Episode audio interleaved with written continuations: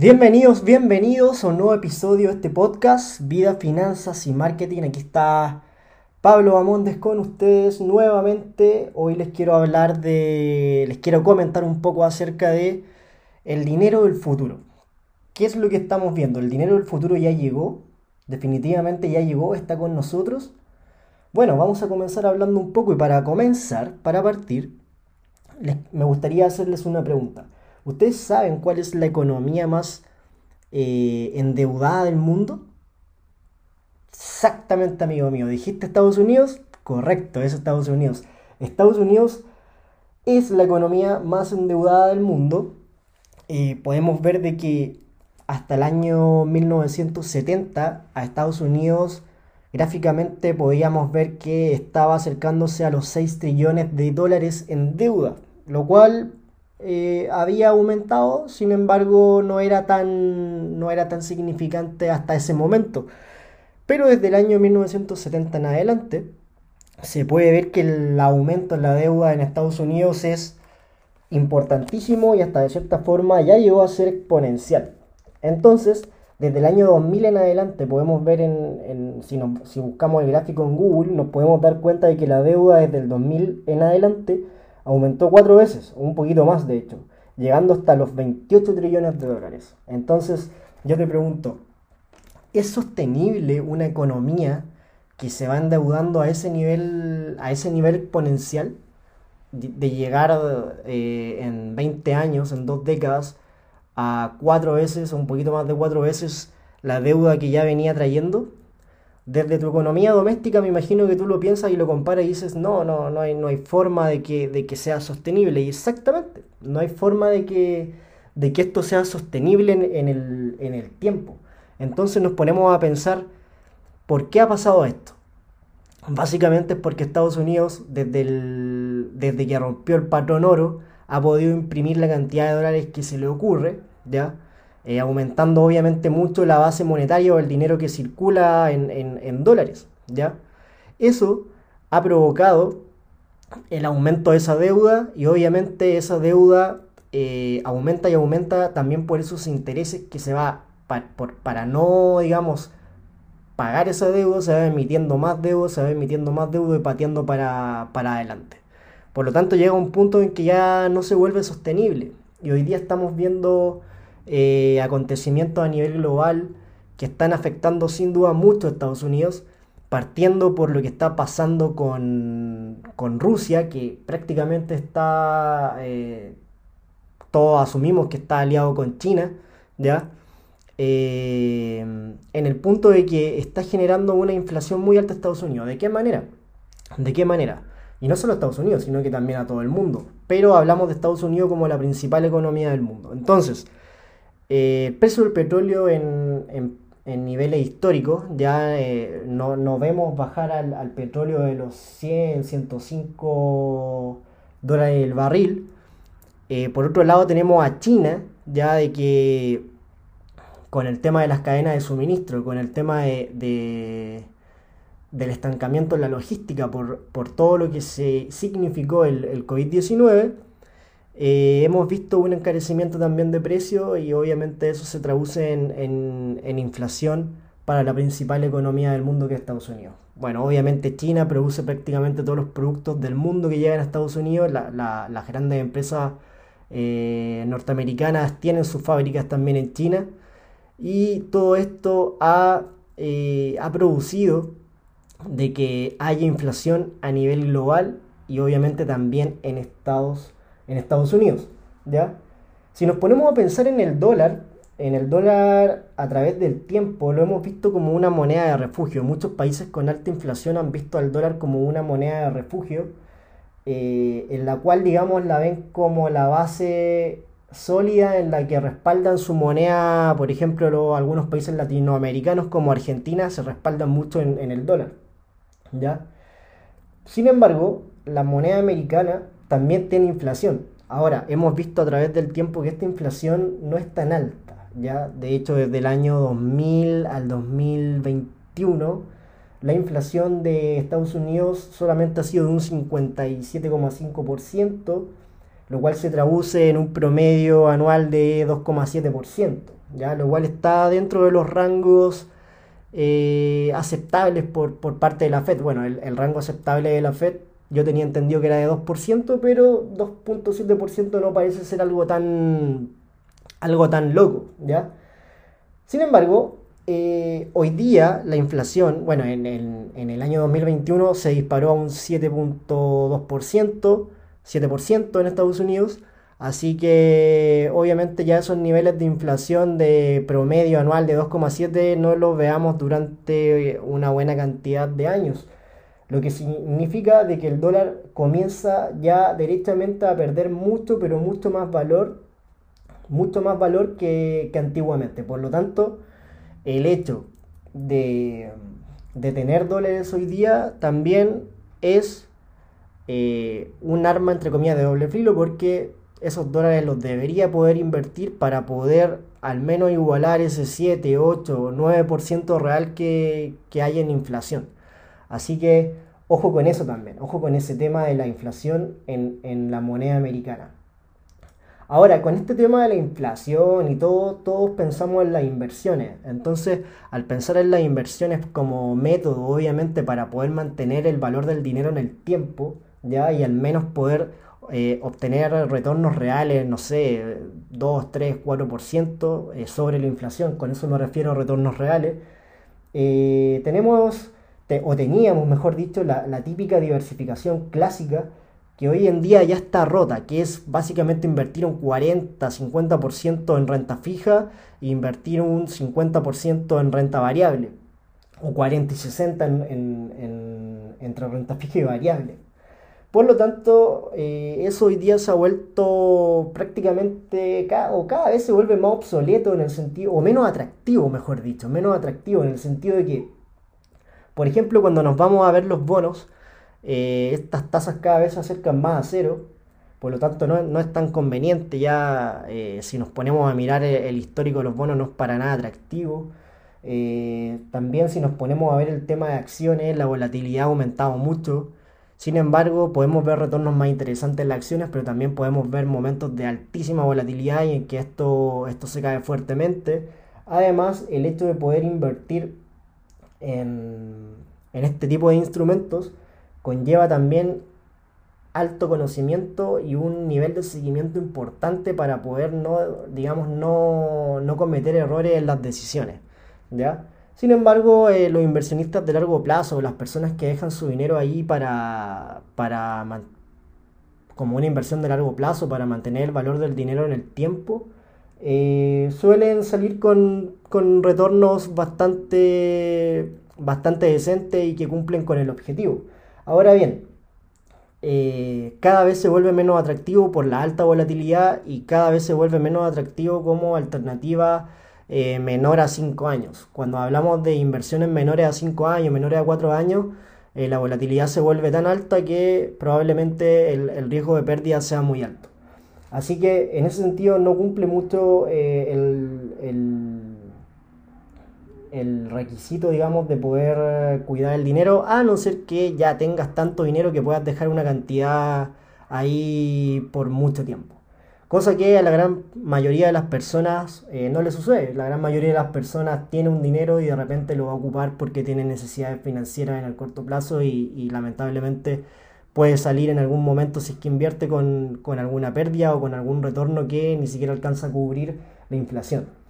Eh, si nos ponemos a pensar en, en la historia, el refugio del valor de la moneda siempre fue el oro, ¿ya? El oro. Eh, si nos ponemos a, mirar un poco para atrás, en la crisis del 2008, el, precio del oro estaba en 800 dólares la onza aproximadamente.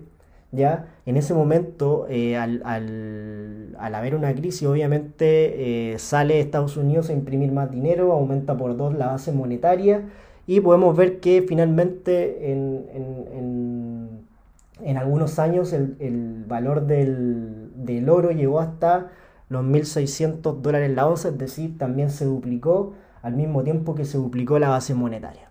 ¿ya? Lo que hace bastante lógico pensar de que cuando llega COVID en el año 2020, el oro costando aproximadamente los 1.600 dólares la onza, al multiplicar la base monetaria por 3, que fue más o menos lo que hizo Estados Unidos para poder enfrentar la crisis de COVID, ¿ya? Es decir, imprimir, imprimir, imprimir. Eh, podríamos haber pensado de que, de que, el, de que el oro se iba, iba a llegar a precios eh, más o menos de 5.000 o 4.500 dólares eh, la onza. Sin embargo, al día de hoy nosotros miramos y solamente lo vemos en 1.900 dólares la onza y prácticamente apoyado en lo que está pasando actualmente con el tema de Ucrania con Rusia. ¿ya?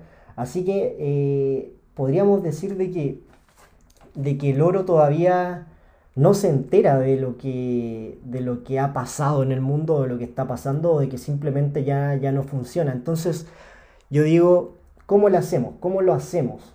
¿Cómo, cómo respaldamos hoy día nuestro dinero? ¿Cómo nos cuidamos eh, ante estos acontecimientos financieros que probablemente en, el, en un plazo de más allá de 2, 3, 4 años vayan a pasar cosas importantes, quizás si es que no estamos atentos, si es que no estamos atentos a, cómo se manejará el dinero en el futuro, que ya se habla incluso del nuevo orden monetario mundial, eh, nos podemos quedar fuera, nos podríamos quedar fuera de alguna oportunidad y nos podríamos quedar fuera de, mm, de estar bien, de estar bien financieramente en, de aquí, quién sabe, a 5, 7 o 10 años.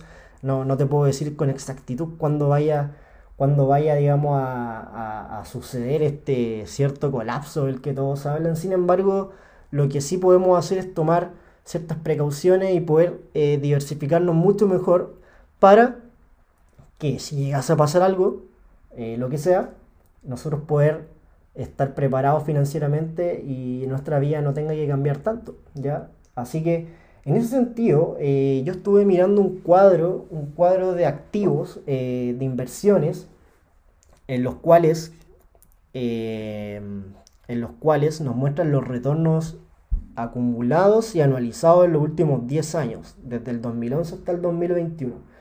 Y, por ejemplo, aparecen índices como, por ejemplo, el Nasdaq 100, que es donde transan las principales 100 compañías tecnológicas en Estados Unidos, el, el S&P 500, donde prácticamente está las 500 compañías más importantes, prácticamente toda la economía eh, norteamericana, ¿ya? También están los bonos, los higher bonds, los investment grade bonds, eh, el oro también propiamente tal, los commodities, pero también nos vemos y miramos hacia arriba, hacia el número uno en rendimiento y nos encontramos con algo súper interesante que se llama Bitcoin.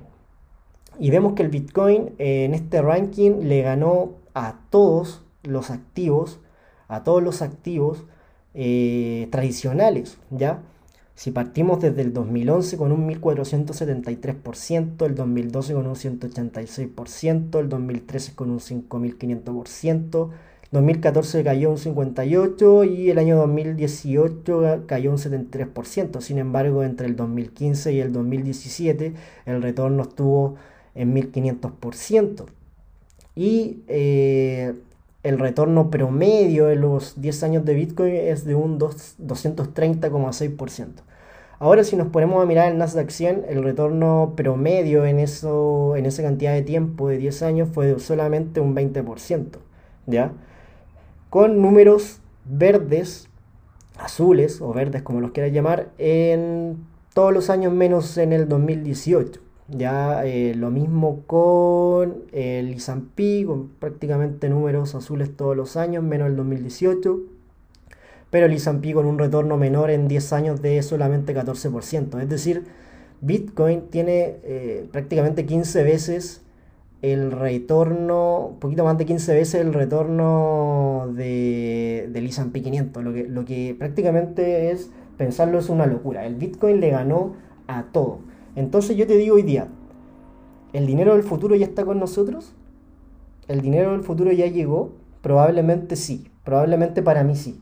Entonces yo te digo hoy día, compra un poquito, compra un poquito de Bitcoin, no, no, no, no pasa nada, no, no tienes que vender tu auto, no tienes que vender tu casa, no tienes que endeudarte para comprar Bitcoin, para nada, ¿ya? Tú puedes comprar un poquito y finalmente esta es una apuesta.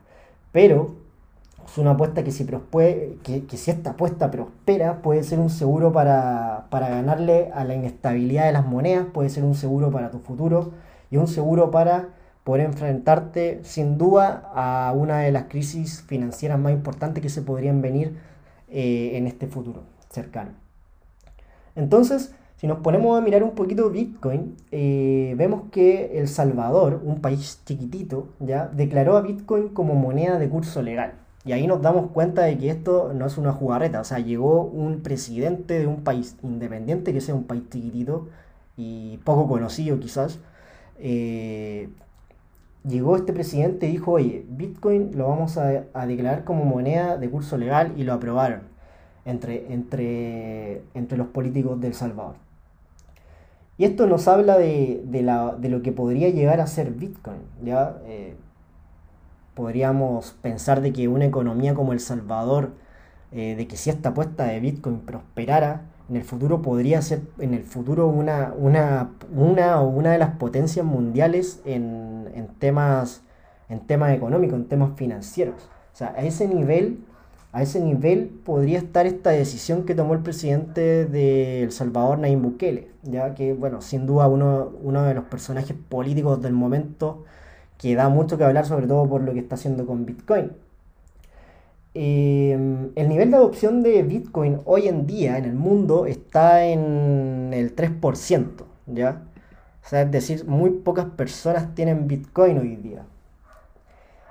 Estamos como haciendo una comparativa eh, un poco loca, eh, como estaba en el año 97 la adopción de Internet. O sea, imagínate, el año 97 solamente el 3% de la población eh, tenía Internet o ocupaba Internet llamémoslo así, hoy día imagínate una persona, o sea, hoy día todo el mundo ocupa o tiene internet en sus casas, prácticamente todo el mundo, o sea, es una locura que podría llegar a pasar también con Bitcoin, que es una tecnología disruptiva sin duda alguna.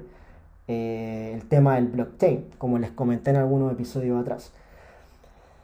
Otro dato importante de Bitcoin es que es una moneda finita, no infinita, ¿ya? Como también creo que ya se lo había comentado. El número de Bitcoin máximo que va a existir es de 21 millones y hoy en día existen 19 millones. Se han minado solamente 19 millones de Bitcoin.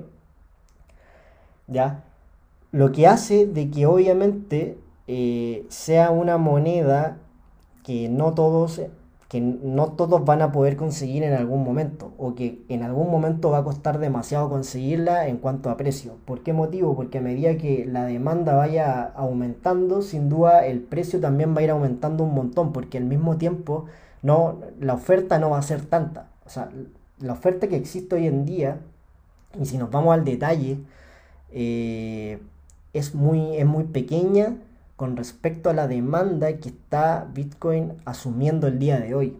Así que en ese sentido, eh, si nos ponemos a pensar cuándo es el momento de entrar, yo te diría que es ya, es ahora ya. Porque eh, va a llegar un punto en que, bueno, va a ser más caro conseguirlo y al mismo tiempo te va a costar mucho más conseguirlo por el tema de la oferta. Bueno, también existen eh, los criptodólares, ¿ya? O stablecoin, que son monedas eh, virtuales, digitales, ¿ya? que eh, se respaldan en, el precio del dólar, por así decirlo. Eh, tú hoy día puedes, en vez de tener dólares o con tus dólares, podrías comprar cualquiera de estas criptodólares o stablecoin y depositarlas como por ejemplo en un plazo fijo en dólar. O sea, si por ejemplo tú vas hoy día a un banco y, quieres hacer un plazo fijo en dólares, eh, lo más probable es que te paguen 0, nada por ciento. Eh, y si tú lo haces en criptodólares, eh, la tasa estaría alrededor del 11, 12, 13, 15% dependiendo en qué plataforma la hagas. Ya, obviamente, obviamente esto no está regulado. Ya no hay seguridad, no hay, no hay una garantía por estos depósitos ni nada por el estilo. Ya es una apuesta es una apuesta que puede prosperar en el futuro. Pero obviamente es muchísimo más conveniente y nadie te dice que deje el 100% de tus dólares en una stablecoin, en un depósito en stablecoin. Sin embargo, ¿por qué no el 5, por qué no el 10 o el 15% lo que puedas asumir, lo que puedas eh, lo que no te costase perder en caso de que algo le pasara a, eso, a, a esos dineros. ¿Ya? Y bueno, ya para, para ir finalizando un poco esta idea de dinero del futuro, el Bitcoin se inventó en el año 2008 como una respuesta a la crisis de ese año. No se sabe quién es el inventor de Bitcoin, sin embargo se le llama Satoshi Nakamoto.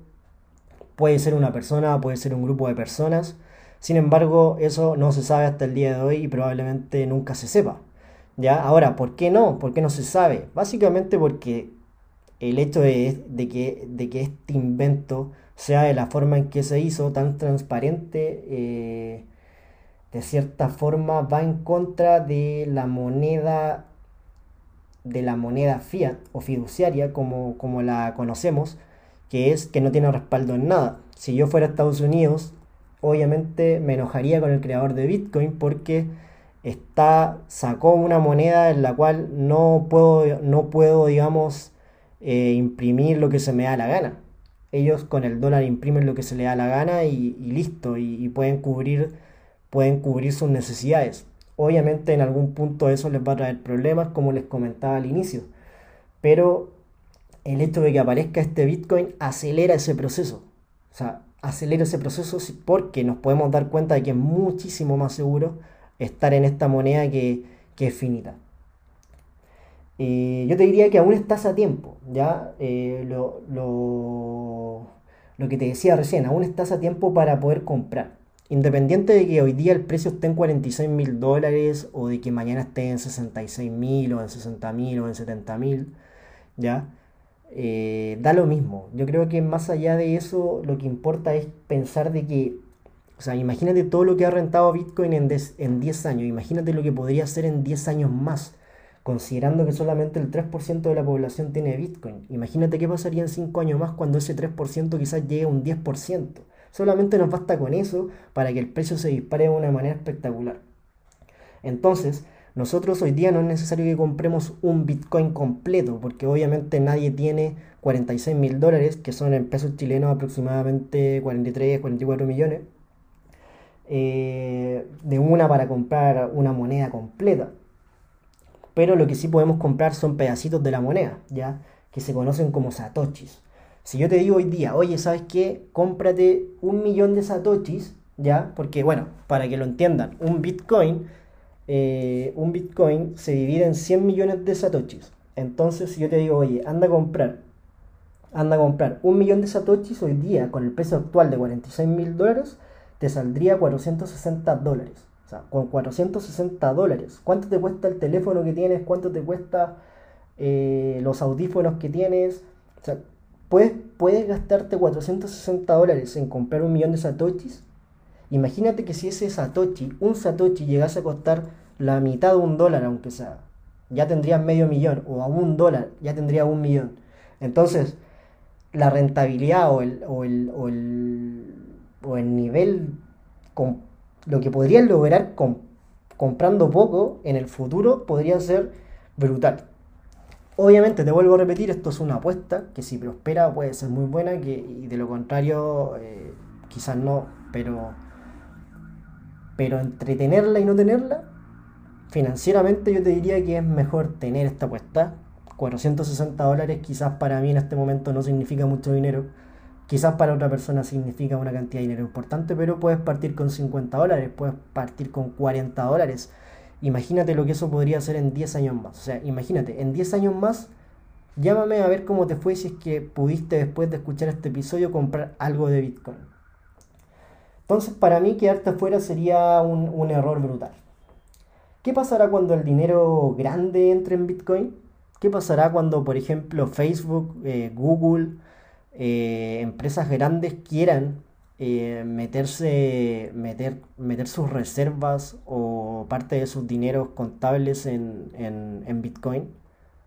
Imagínate que un país mediano como por ejemplo Alemania o algún otro país europeo, etcétera, eh, medianamente respetable entre a colocar aunque sea el 1% de sus reservas en Bitcoin, probablemente muchos de esos países eh, parecidos van a salir atrás y van a hacer exactamente lo mismo. Entonces inmediatamente Con eso ganaría un respaldo tremendo Bitcoin y su oferta obviamente se, también se, vería afectada y el precio, uff, la demanda aumentaría un montón y el precio, uff, para arriba. Así que eh, quedarte fuera sería un error como te decía.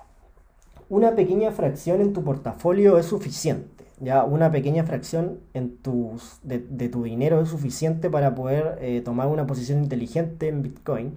Eh, Mira, yo partí con el 5%, hoy día no sé, no he calculado bien en qué porcentaje estoy, pero, pero ¿por qué no llegar al 10% si es que estás dispuesto a perder ese 10%? Porque recuerda que esto es una, apuesta que de prosperar puede ser muy buena, pero colocar una parte ahí que no te duela perder en caso de eh, sería espectacular. Este dinero es obviamente de largo plazo, es algo que, debes tener presente. Ya, eh, ojalá ese dinero que dejes en Bitcoin no lo, no lo, no lo necesites más adelante. Así que considerando eso puede ser algo muy bueno para ya partir teniendo dinero del futuro. Así que eh, esa fue la reflexión de hoy, el dinero del futuro, que probablemente puede ser Bitcoin o en general las criptomonedas. Es un mundo increíble el de las criptomonedas, un mundo gigante, muchas cosas que seguramente tenemos que aprender. Yo obviamente no, no sé todo, sé cosas muy básicas, pero eh, con esas cosas básicas podemos hacer dinero. Así que de aquí en adelante ojalá puedas conseguir eh, comprar tus primeros bitcoins, dar tus primeros pasos. Y bueno, si necesitas algo de ayuda, obviamente puedes escribirme a pablo.bamondesb en Instagram, ya, eh, o a pablo.vidimarketing.com para eh, revisar este tema, ayudarte en lo que sea necesario si es que eh, quieres ya comenzar a incursionar el mundo de comprar Bitcoin. Probablemente hagamos algún taller sobre esto más adelante, ya pronto, porque el momento es de entrar en Bitcoin es ahora. Y me gustaría que la gente que ha escuchado mis podcasts, que la gente que ha estado siguiendo mis publicaciones, mi contenido, eh, tome aunque sea una posición pequeña en esta, en esta apuesta que seguro yo la verdad es que creo que puede prosperar. Así que eso por hoy señores, los dejo un fuerte abrazo. El dinero del futuro es el episodio que acabas de escuchar junto a tu amigo Pablo Bamondes. Un abrazo, que estés muy bien. Chao, chao.